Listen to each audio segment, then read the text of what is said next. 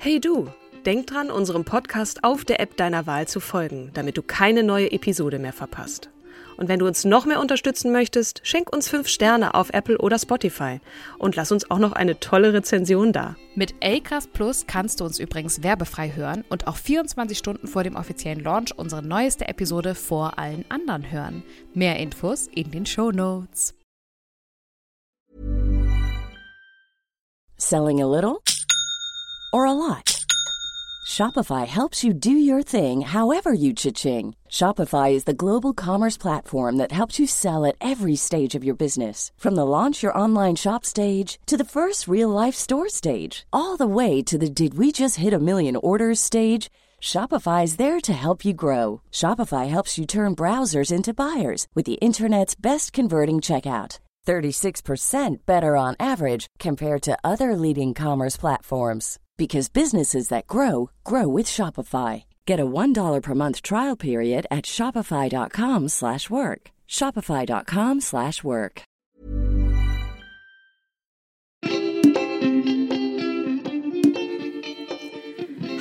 und herzlich willkommen zu einer neuen Folge unseres Podcasts Starke Frauen, den wir nun schon seit, man kann es nicht oft genug sagen, über vier Jahren betreiben. Jede Woche eine ungewöhnliche, mutige, starke, besondere Frau, wie auch heute natürlich. Und eigentlich würde ich jetzt voller Freude und Enthusiasmus meine wundervolle, großartige, fröhliche Partnerin in Crime Kim Seidler ankündigen, aber die steckt gerade mitten im Umzug und lässt euch ganz lieb grüßen. Ich habe dafür aber auch eine andere ganz tolle Frau mitgebracht, die nicht nur einen ungewöhnlichen Beruf hat, von dem sie mir und uns und euch gleich erzählen wird. Sie hat diesen auch relativ spät gewählt und hat mit dieser Wahl auch einen echt mutigen Schritt gewagt. Aber soweit zum Cliffhanging. Ich begrüße ganz, ganz herzlich Nicola Kluftinger. Hallo, ich freue mich dabei zu sein. Liebe Nicola, der Weg zu dir führte mich über deine Freundin Heike, mit der ich auf einem Yoga-Retreat war und sie erzählte von dir und ich dachte gleich, die müssen wir zu starke Frauen einladen. Du bist nämlich von Beruf etwas, was man eigentlich eher Männern zuschreibt, nämlich du bist Schäferin, oder? Ähm, ja, also ich habe es nicht gelernt. Insofern würde ich mich, bezeichne ich mich immer nicht als Schäferin, sondern als Mitarbeiterin bei der Schäferei. Genau, ich arbeite mit den Tieren, mit den Schafen, verschiedenen Höfen, verschiedenen Situationen und mache pädagogische Angebote rund um das Thema Schaf. Wir können ja gleich noch mal ein bisschen mehr über diesen Beruf sprechen, warum der auch so wichtig ist. Vielleicht noch mal ganz kurz so ein, zwei Zahlen, weil ich ja gerade schon sagte, das schreibt man eher Männern zu. Ich habe jetzt keine Statistik gefunden darüber, wie viele Frauen in diesem Beruf arbeiten. Aber der Bundesverband Berufsschäfer, die gibt's, den gibt's nämlich wirklich. Da war die letzte Zahl, die ich las, eine Zahl von 950, also Tendenz sinkend. Menschen, die als Schäferin oder Schäfer arbeiten, ähm, das ist aus dem Jahr 2023 irgendwie so, sowie, und das ist eine Zahl aus dem Jahr 2017, 1,1 Millionen Mutterschafe und 0,6 Millionen weniger als das so zum Beispiel im Vergleichsjahr 2001, was hier angemerkt wurde, der Fall war. Also es nehmen auch die Schafe ab ein bisschen. Und hast du Zahlen oder eine Ahnung davon, wie viele Frauen in diesem Beruf derzeit arbeiten? Bist du so eine Exotin oder ist es doch mehr, als man denkt? Also ich habe keine Zahlen, das, das, das, weiß ich nicht, aber ähm, tatsächlich habe ich, als es damit eingestiegen bin, tatsächlich Männer kennengelernt, ähm, bei denen ich da mitgearbeitet habe. Inzwischen sind es auch viele Frauen, die ich äh, kennengelernt habe und viele junge Frauen, die äh, in dem Bereich arbeiten. Und ja, also ich finde das ähm, auch total spannend zu sehen, weil sie arbeiten auch anders. Aber ich finde, in meinem Bereich finde ich das fast ausgeglichen. Ich denke, der Schäferinnenberuf ist sicherlich auch nicht der eine gleich dem anderen. Ne? Ähm, wie, wie dein Alltag so ausschaut, da können wir gleich nochmal dazu kommen. Magst du dich mal ganz kurz vorstellen, ne? wenn du dein Alter sagen magst, äh, wo bist du tätig, wo wohnst du, äh, wo kommst du ursprünglich her, dass wir mal so ein Gefühl dafür bekommen, wer ist Nicola? Also ich, genau, bin Nicola Luftinger, bin 57 Jahre alt, kein Problem, mein Alter zu nennen. Ich lebe eigentlich in Berlin, also mittendrin in Moabit. Ich habe dort ein Zimmer mit einer Freundin zusammen, inzwischen mit den zwei Hunden. Also ein Hund von mir, ein Hund von ihr. Habe aber auch noch einen Bauwagen in Brandenburg stehen, auf einer großen Wiese, der dann eher dort ist, wo auch die Schafe sind, vor allem im Winter sind. Im Sommer sind die Schafe in der Stadt verteilt, da bin ich dann mehr auch in der Stadt unterwegs. Tatsächlich leider auch sehr viel mit dem Auto, weil das auch dazu gehört, dass man viel von Ort zu Ort fährt. Und der Traum, die Schafe so ganz nah um meinen Bauwagen immer zu haben, der hat sich noch nicht ganz so erfüllt. Da muss ich noch dran arbeiten. Wo bist du denn da in Berlin unterwegs? Also das, ich, als, als Heike mir davon erzählte, dachte ich so, in Berlin eine Schäferin, wo, wo hat's denn da Schafe? Ich meine, Moabit ist ja auch noch total städtisch, ja, da, da ist, wenn ich mich richtig erinnere, wenig Grünfläche, außer vielleicht im Humboldt-Hain, aber da habe ich noch nie Schafe gesehen. Wo ist man in Berlin mit Schafen unterwegs? Ja, also Berlin hat schon relativ viele Grünflächen verglichen auch zu anderen Städten der Schäfer mit diesen Schafen, ich arbeite oder immer wieder, die ich mitkontrolliere, mitbetreue, mit Zaunbau, der hat seine Schafe in den Schlossparks, zum Beispiel Schloss Charlottenburg hat einen großen ähm, Park und da werden Teile, aber ungefähr acht Hektar, durch Schafe beweidet. Die sind dann tatsächlich von Mai bis November dort, also eine lange Zeit. Und in Potsdam mit Sanssouci sind eben auch Schafe. Dieses Jahr waren aber auch die Schafe oder auch schon die letzten Jahre auf der Max-Schmeling-Halle, eine Sporthalle oder Veranstaltungshalle, oben auf dem Dach. Das ist ein Gründach und da beweiden wird es wird immer wieder beweidet.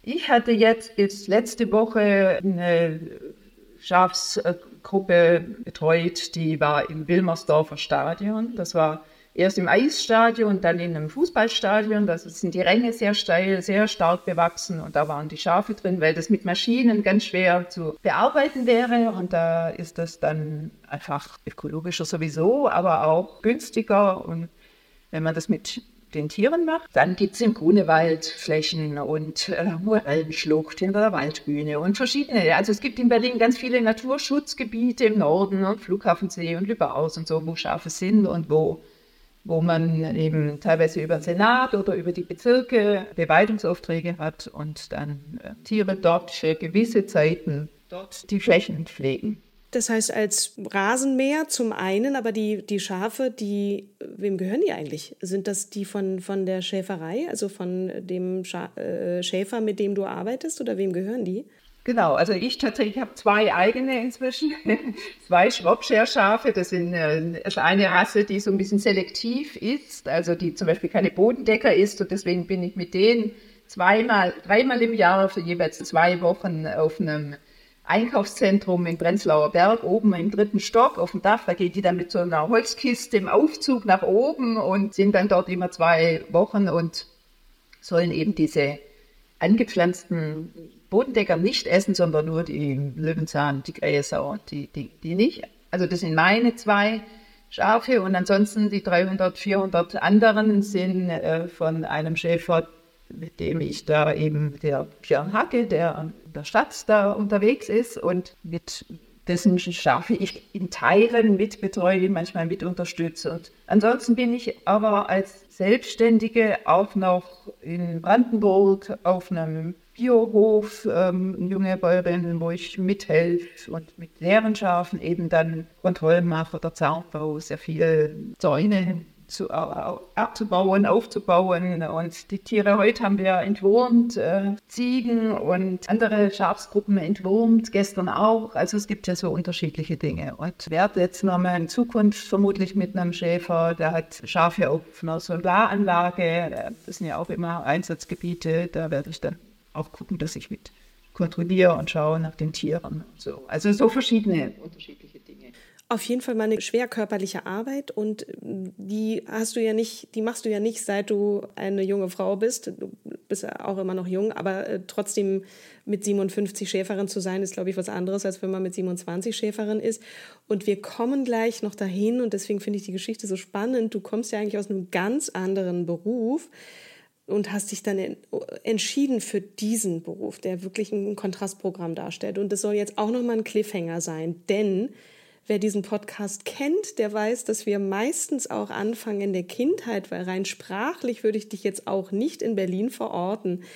Wie bist du aufgewachsen? Wo kommst du ursprünglich her? Und was wolltest du werden, als du ein Kind warst? Da ich viele Fragen auf einmal. Wir fangen erstmal an. Wo kommst du ursprünglich her?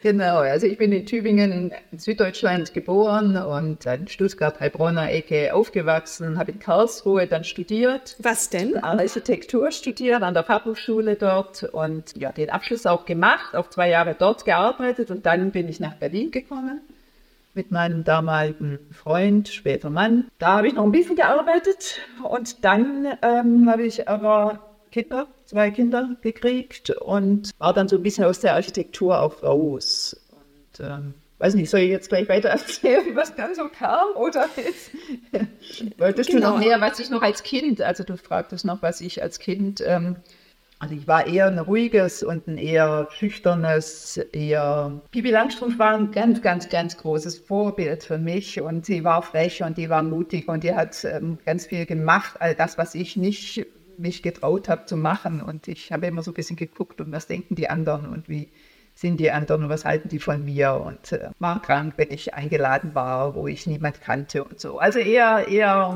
nicht sehr gutes Selbstbewusstsein und eher, ja, aber auch nicht unglücklich. Ich hatte Freiheit viel, wir hatten ja viel, waren viel draußen, viel einfach gewohnt und waren den ganzen Nachmittag draußen mit anderen und haben draußen gespielt und äh, kommt wieder, wenn es dunkel wird, so, so ähm, also auch eine gute Zeit gehabt. Aber in der Natur auch, ne? Also du, du hast ja schon auch viel draußen verbracht. Und Architektur, wie kam es dazu? Warum wolltest du, warum hast du diesen Berufswunsch dann gehabt? Weil das hat für mich eher was weg von der Natur hin zu bauen und Gebäude und vielleicht höher und äh, also weniger was mit Nat Natur zu tun. Korrigiere mich, wenn ich falsch liege. Es gibt natürlich auch Landschaftsarchitektur. Aber wieso dann dieser Beruf? Also einmal war es schon auch eine Reaktion auf den Berufswunsch meines Vaters, würde ich mal fast sagen, der immer wollte, dass ich Steuerberaterin werde, weil das so praktisch und halbtags und das kann man dann gut mit Kinder und Familie vereinbaren und so weiter. Und da war halt ganz klar, nee, das geht gar nicht und es muss wirklich was anderes sein. Und dann war ein sehr toller Architekt äh, bei uns im Dorf damals, ähm, der mir, also dessen Häuser mir sehr, sehr gut gefallen haben und da habe ich dann einfach ein Praktikum gemacht und das fand ich cool. Und dann habe ich sehr schnell einen Platz gekriegt und fand das auch gut. Und das Gestalten finde ich toll. Und jedes Haus, insofern, ich, ich will nicht widersprechen, äh, natürlich ist Architektur nicht äh, Natur, aber ist, jedes Gebäude steht in einer gewissen Landschaft, in einer gewissen Situation. Und äh, das, eine mag am Hang, hat ja oft viel mit Einfamilienhäusern damals oder angefangen oder auch bei der Architektur auch wenn man die später dann nicht mehr so viel, also ich dann nicht mehr so viel gemacht habe. Aber da ist eine sehr, also klar, man muss sich die Situation angucken, wo kommt das Haus hin oder wo kommt das Gebäude hin. Und insofern ist das schon ein gutes Beobachten der Situation. Und anderen Widerspruch finde ich das jetzt nicht. Man ist auch draußen und ähm, klar, man öffnet sich, wo kommt die Sonne her, wie sind die Fenster, wie und ich will meine Außenflächen, meine und so weiter. Also da gibt es viele Dinge, die ich da schon auch völlig konträr dazu finde. Und das Gestalten ist einfach, was mir schon sehr gut gefällt und was mir später auch, auch in den anderen Bereichen, die ich dann gemacht habe in meinem Leben, immer sehr hilfreich und sehr viel gebracht hat. Mhm. Bevor du Schäferin wurdest und also ne, erstmal die Kinder, da hast du aufgehört zu arbeiten, wenn ich das recht erinnere. Und dann die, die Wahl, die Berufs- oder die, ne, den derzeitigen Beruf, den du ausübst. Dazwischen waren ja noch ein paar Jahre, nehme ich an, was kam dann? Ne? Wann, wie lange hast du die Kinder noch ähm, sozusagen Vollzeit betreut und wann hast du wieder angefangen zu arbeiten und was hast du dann gemacht? Ja, dann kam ziemlich lange Zeit und ziemlich viel unterschiedliche Dinge, die tatsächlich kamen. Also es war einmal Reisen, Mexiko ein Vierteljahr und Türkei im Jahr drauf ein Vierteljahr. Aus dieser Türkei-Reise ist dann die Arbeit an einem Reiseführer für Wohnmobile entstanden. Also Türkei-Reiseführer habe ich dann geschrieben und ähm, später dann äh, tatsächlich erst 2020 rausgekommen, einfach Polen, also dieses Reisebuch schreiben, das heißt auch die Fotos machen und die ganzen Texte schreiben und die äh, Karten zeichnen und so. Also das. Und dann habe ich zwei Orientierungskurse gemacht, weil ich so dachte, hm, das könnte ich und das könnte ich machen und das und ähm, habe dann im pädagogischen Bereich ähm, erstmal auch ehrenamtlich angefangen und letztendlich dann aber ab 2011 zehn Jahre lang so eine kleine Kinder- und Jugendeinrichtung geleitet in einem Garten, Gartenarbeitsschule, ein Schulgarten, äh, wo wir Ferienprogramm für Kinder gemacht haben, hier in Moabit. Ja, wildes Wochenende und so. Da war dann auch die Naturarbeit nochmal noch mal ganz bedeutend und stark für mich und wo ich so gemerkt habe, das ist mir wichtig und ich merke, das ist ganz wichtig, dass man gerade Kindern in der Stadt die Möglichkeit gibt, sich da auszuprobieren und ähm, auf eine Art und Weise wieder in Kontakt zu kommen, weil das vielen hier auch ein bisschen fremd ist und das viel macht mit den Menschen, den Kindern. Die sind ja jetzt auch noch äh, Teil deines Jetzt, also die begleiten dich ja trotzdem auch weiterhin derzeit. Was konkret, das da wirst du auf jeden Fall auch gleich noch äh, zu erzählen. Ich würde gerne noch mal auf diesen Moment eingehen, als du beschlossen hast, ich möchte jetzt mit Schafen arbeiten. Also erstmal finde ich es toll, dass du ganz viel ausprobiert hast, ne, dich auch ausprobiert hast. Du bist auf jeden Fall vielleicht jemand, der als Kind sehr schüchtern war und trotzdem sehe ich schon auch einen großen Mut, ins Ausland zu gehen und zu reisen, sich einzulassen auch auf das Unbekannte. Und wie kam es dann zu den Schafen? Das ist so ein, so ein Moment, manchmal hat man ja wirklich so, ein, so einen kleinen Moment oder es begleitet einen schon lange, diese Liebe zu diesen Tieren, wie war das bei dir? Gab es so einen Moment oder ist das schon länger, hat das schon länger in dir gegärt? Ja, also tatsächlich hat das Material Wolle schon mit dem Material habe ich schon länger gearbeitet. Ich habe, das habe ich jetzt so ein bisschen vergessen, dazwischen, irgendwann dazwischen, ich weiß jetzt gar nicht genau wann, aber ist auch egal, äh, habe ich Filzkurse gegeben und habe, also es war vor, bevor ich die pädagogische Arbeit in diesem Garten gemacht habe, äh, Filzkurse gegeben und Filzarbeiten hergestellt, Schuhe und Hüte und Westen und so Sachen und habe die dann auch auf dem Markt verkauft oder in der kleinen Galerie verkauft und eben Kurse gegeben. Und das Material Wolle fand ich halt immer schon total super und toll. Und tatsächlich war der Auslöser durch Corona entstanden, weil die ähm, Kinder- und Jugendeinrichtung in dieser Zeit auch geschlossen war, obwohl das natürlich eigentlich der ideale Ort für alle gewesen wäre, draußen Angebote zu, zu machen durften wir phasenweise halt gar nichts machen und das war irgendwie frustig. Und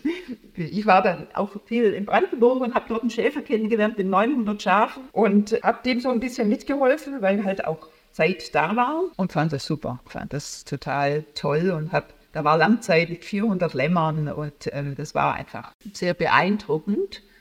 Und als ich dann wieder in Berlin war. Darf ich kurz eine Frage stellen?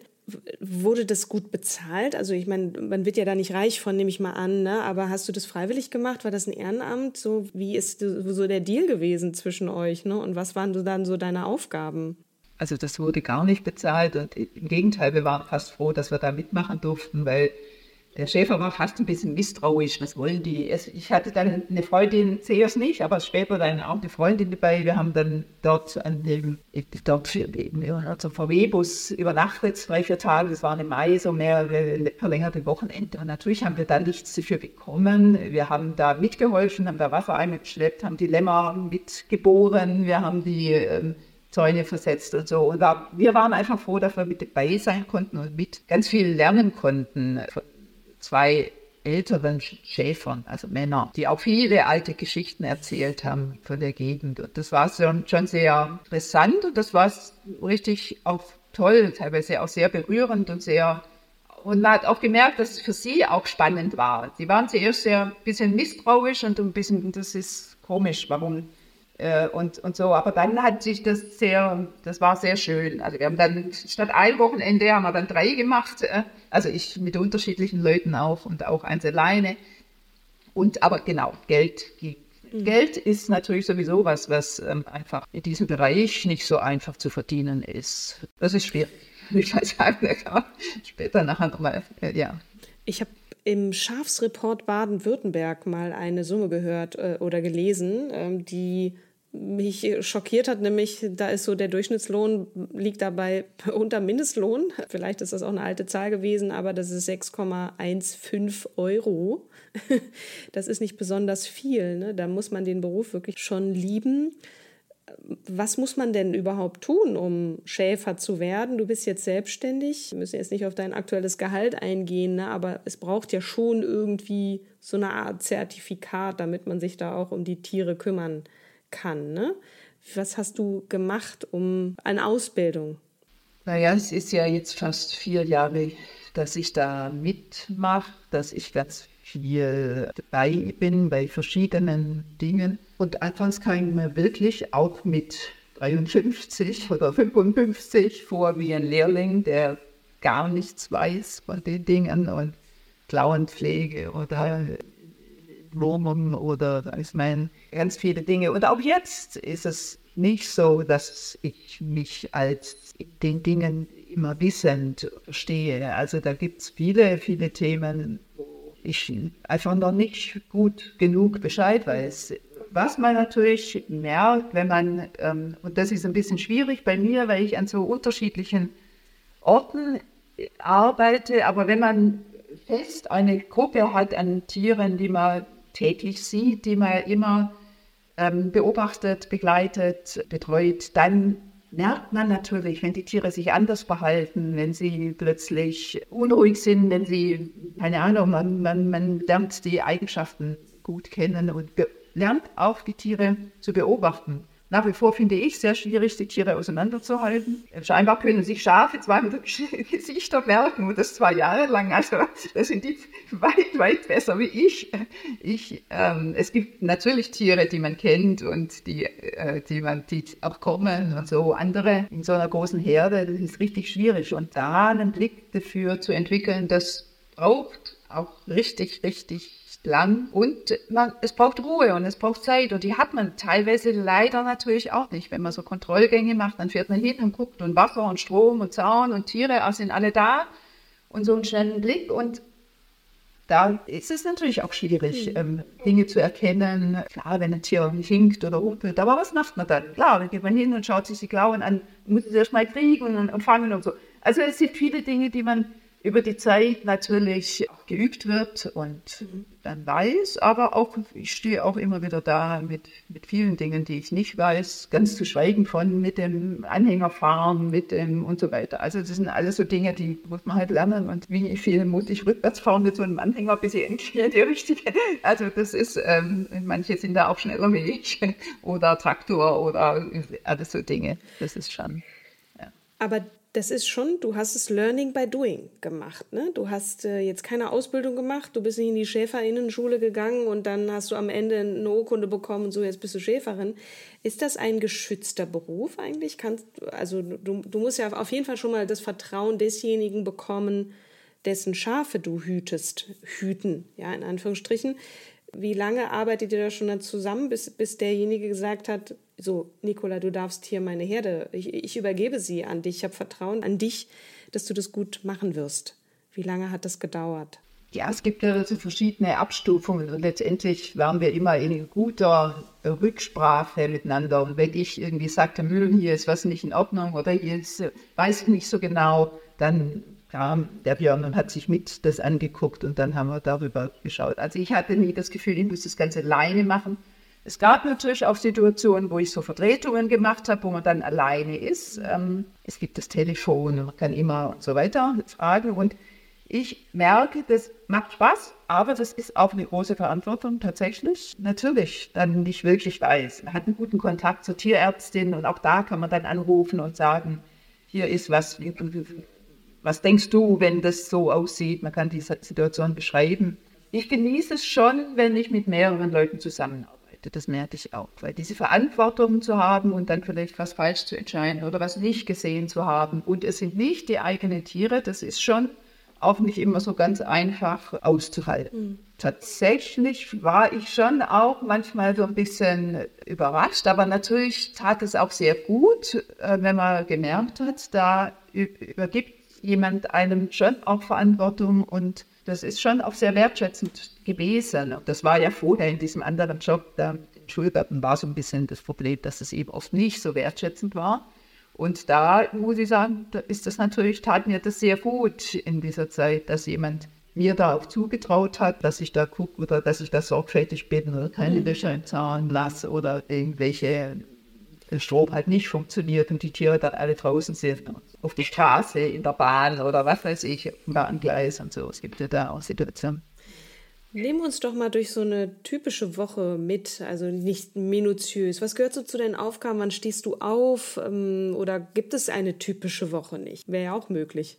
Es gibt sie tatsächlich nicht so richtig, die typische Woche für mich, weil ich jetzt nicht die klassische Schäferin bin. Für den klassischen Schäfer gibt es die schon, denke ich. Für mich gibt es sie eher nicht, weil die immer wieder unterbrochen ist durch zum Beispiel eine Woche, jetzt ab, ab äh, Mitte November werde ich wieder eine Woche auf einem Spielplatz sein mit, mit fünf, sechs Schafen und ähm, das ist dann wieder was ganz anderes, dort zu sein jetzt so eine Woche wie jetzt, heute zum Beispiel bin ich um acht äh, schon auf diesem Hof gewesen. Wir haben dann drei Stunden entwurmt. Das haben wir gestern in fünf Stunden, sechs Stunden gemacht. Also die Tiere alle eng, also eng zusammengeholt und dann jedes einzelne rausgegriffen und dem Medikament verabreicht und so weiter.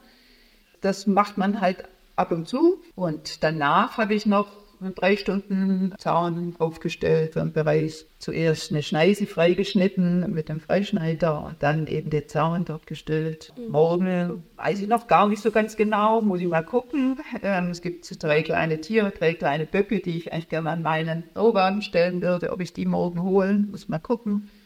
Also ist, meine Woche ist tatsächlich immer sehr kurzfristig oft mhm. äh, geplant. Also weil natürlich, man kann Pläne machen, aber dann muss man irgendwie da die Tiere weg und da hin und da ist was ganz anderes und alles ist wieder über dem Haufen.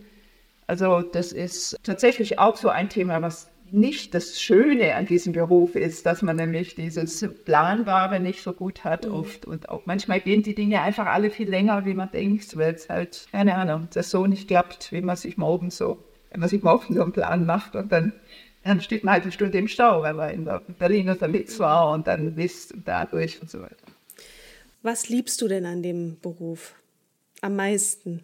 Was sind die Momente, wo du da, stehst und sagst zu dir selber, Nicola, richtig gut, dafür machst du das? Also das ist ähm, tatsächlich natürlich, wenn man die Tiere sieht. Also heute war auch so ein Moment, wo wir von einer Riesenweide, das sind eine riesen, Riesenweide, 44 Zäune, das hat man wirklich sehr selten. Und da ganz hinten waren die 120 Rotwandschafe und das ist natürlich total toller Anblick und dann war so eine super Stimmung mit einerseits Regen und aber doch Sonne und so. In der Döberitzer Heide, tolle, tolle Ecke. Also das ist toll, wenn man die Tiere so sieht und was mir schon auch sehr Spaß macht inzwischen, ich habe vorher nie mit Hunden oder mit Hunde waren jetzt nicht so mein Thema und seit ähm, zwei Jahren habe ich auch erst einen, jetzt einen zweiten Hund, also den ersten nicht mehr, aber einen Hund und mit so einem Hund zu arbeiten, mit den Schafen, das ist natürlich auch was total Tolles und macht richtig Spaß, weil das halt auch so eine Teamarbeit ist und auch wenn im Moment da gar nicht so richtig viel gut klappt, weil die dann nicht so richtig gerade in Übung ist, weil mir gerade die Schafe für so eine Übungssituation ein bisschen fehlen, macht es natürlich total Spaß. Das, äh, das so, dann, ja, das ist einfach richtig super. Und auch dann dazustehen, wenn man ganz viel da rundgeschuftet hat mit diesen Netzen und dann lässt man die Tiere dann auf das neue, auf das neue Gelände und ja, die sind alle richtig happy und froh und sind nicht zufrieden. Und so, das ist natürlich schon so dieses äh, Schäfer, wenn die Tiere so glücklich sind und zufrieden und gut zu fressen haben, das ist schon, das ist schon toll. Ja, und vor allem für einen selber, ne? wenn man wirklich was geschafft hat, wenn man mit den Händen gearbeitet hat und die frische Luft. Und ich glaube, dass wenn man sieht, den, den Tieren geht's gut, ich habe das auch gut gemacht, ne? Und dann sind noch rechts und links Leute dabei, die sagen, Mensch, das haben wir heute aber gut gemacht. Das ist ja schon, also ich sehe das Bild schon vor mir und äh, dich auch lächeln zu sehen und als ich schon diese Frage gestellt habe, das, da sah man gleich dieses Lächeln und diese Zufriedenheit in deinem Gesicht und wir müssen so langsam zum Ende kommen, aber mich würde natürlich interessieren, was würdest du insbesondere jungen Menschen oder auch Frauen, weil es ja doch sehr eine sehr schwere körperliche Arbeit ist, Nicht, dass Frauen das nicht können, aber häufig davor zurückschrecken. Ja? Ähm, was würdest du ihnen raten, worauf sie sich einstellen dürfen und sollen, wenn sie diesen Beruf ergreifen? Also tatsächlich muss man sich in der Landwirtschaft, also ist es nicht nur die Schäferei, schon darauf einstellen, dass Tiere natürlich kein, also in Brandenburg auch mit Feiertag, hm, das ist egal. Ein Tier in hat Hamburg auch. auch. ähm, äh, ein Tier hat aber auch am Feiertag Hunger und da braucht was zu fressen. Und ähm, also sprich Samstag, Sonntag, Urlaub und so, das ist schon nicht so ganz einfach. Ähm, auch das ist ein Grund, weshalb ich sage, die klassische Schäferin, das ist schon hart, weil man auf diese Dinge erstmal oder viel, wenn man größer ist und Mitarbeiter hat, dann muss man darauf nicht mehr verzichten. Aber wenn man als Einzelschäfer und Selbstständiger oder so ist, dann ist, dann funktioniert das mit Urlaub nicht und mit Vertretern so leicht. Und ähm, das ist schon äh, kraftzehrend. Ja, das muss man wissen und das muss man wollen. Und ähm, ich kenne aber auch Schäferinnen, die das hinkriegen, auf vier Wochen wegzufahren. Und das geht auch. Also das, das, man kann das schon auch machen. Da muss man halt gucken, man muss auch abgeben können und so. Das ist ja alles auch Dinge, die ich meine, nicht so ganz einfach sind oder Vertrauen dann in die Leute haben oder auch wissen, es läuft nicht immer alles dann so. Also, also das sind ja verschiedene Punkte. Ansonsten ist es jemand, der gern mit Tieren arbeitet und der gern draußen ist und der gern mit Wolle, also gerade auch Schafe, ich finde die riechen wunderbar und so, wenn, wenn man diese Materialien mag, schon ein toller Beruf. Und ich würde halt raten, wenn jemand da Interesse hat, auf jeden Fall Praktika machen irgendwo. Ähm, und mal mitzuarbeiten und vielleicht an unterschiedlichen Orten zu arbeiten. Es wird ganz unterschiedlich auch mit den Tieren umgegangen und so auch zu merken, was, wie möchte ich, wie fühle ich mich wohl, dass ich arbeite mit den Tieren. Manche sind da einfach ein bisschen gröber oder und andere sind sehr, sehr ähm, sanft auch mit den Tieren und gucken jedes einzelne Tier an und dazu auch rauszukriegen, was ist wichtig für mich und wie fühlt sich das für mich gut an, wenn ich mich da auch sehr engagiert drum kümmern. Es, soll sich, es muss sich für einen selber gut anfühlen, wenn man es nur macht, weil es ein Job ist. Das Geld deswegen ist das, da muss ich leider sagen, wo ich jetzt eigene Erfahrung, dass, äh, da muss ich auch noch irgendwas erfinden für mich. Äh, das ist noch nicht die Lösung. Das sollte es nicht sein. Das äh, haben wir, glaube ich, schon vorhin, also allein diese Summe, das, das, das muss wirklich eine Liebe sein. Und der Tipp, es einfach mal auszuprobieren, finde ich großartig. Ich frage mich dann, wie gehe ich konkret vor? Ne? Wo, was würdest du sagen in der Umgebung einfach? Ich meine, offensichtlich, liebe Berlinerinnen und Berliner da draußen, also ähm, kann man auch in der Stadt das Ganze machen. Berlin wird ja nicht die einzige Stadt sein, in denen es SchäferInnen gibt. So, wie würdest du vorgehen? Wie finde ich denn einen Schäfer in der Stadt oder auch auf dem Land? Wie geht man da vor? Also entweder genau gucken, Schäfer, das, man findet die ja ähm, irgendwie ähm, und dann einfach anfragen. Mhm. Die Biobäuerin, bei der ich jetzt heute war, die hat ganz oft auch so Hufer, also die dann arbeiten, geben Kost und Logis äh, und da. Hufer heißen die? Woofer, W-O-O-F, äh, Woofer. Und ähm, also das kann man ja weltweit machen. Und auch das ist natürlich spannend zu sagen, man guckt sich das in, in keine Ahnung, Italien an oder irgendwo in den Alpen kann man ja genauso. Also gut, da muss man schon richtig gut, glaube ich, sein. Genau, ich habe jetzt heute auch, da ist ein junger Berliner, der vier Wochen jetzt mal so eine Auszeit für sich wollte und der hat dort jetzt mitgearbeitet, hat dort auf dem Hof gewohnt und hat mitgearbeitet und war eine super Hilfe. Und je nach Schäfer oder Bauer oder Bäuerin ähm, ist man da natürlich, sind die Leute offener oder nicht so offen. Man muss sich da natürlich immer wieder auf, auf neue Leute einlassen. Aber ich glaube, also wenn man Lust hat, mitzuarbeiten und ähm, ist das schon eine gute so Methode. Ich glaube, so schwer ist es nicht. Und ich glaube, jeder Schäfer freut sich über Unterstützung. Also ich kenne eigentlich keinen Schäfer, der, der sagt, ich brauche keine Hilfe oder ich habe nichts zu arbeiten und so. Also das ist, äh, also ich habe gerade ein bisschen Inspiration für mich mitgenommen, auch wenn ich mit meinem Rücken ab und zu hier äh, und da ein paar Probleme habe. Aber ich finde das auch ein, eine durchaus mal eine Option, die ich mal mitnehme. Und ich danke dir auf jeden Fall, Nicola, für die Inspiration und für das Teilen. Das hat mir total viel Spaß gemacht und ich bin so richtig, also ich weiß nicht, bei mir selber hat sich gerade, ich komme vom Land, ja, ich bin gegenüber von einem Bauernhof groß geworden. Ich kenne natürlich die Schafe am Deich und manchmal sieht man da auch eine Person, die sich drum kümmert, also aka ein, ein Schäfer oder eine Schäferin. Aber meistens, wie gesagt, ein Schäfer. Deswegen fand ich das ganz toll, nochmal so von dir zu hören, was diesen Beruf oder zumindest einen Teil dieses Berufs ausmacht. Und danke dir sehr, dass du dir die Zeit genommen hast, heute uns und mir davon zu erzählen. Und ja, hoffe, wir lernen uns mal persönlich kennen, vielleicht mit deinen beiden Schafen. Wenn ich in Berlin bin mal, dann sage ich auf jeden Fall Bescheid. Liebe Grüße an Heike und natürlich auch an Kim, die vermutlich jetzt gespannt diese Folge hört. Und äh, ich hoffe, du hast dich mittlerweile gut eingelebt. Liebe Kim, euch da draußen vielen Dank fürs Zuhören und ich sage jetzt mal Tschüss, liebe Nicola und euch da draußen bis zum nächsten Mal. Macht's gut, bleibt gesund. Tschüss. Danke, tschüss, Katrin.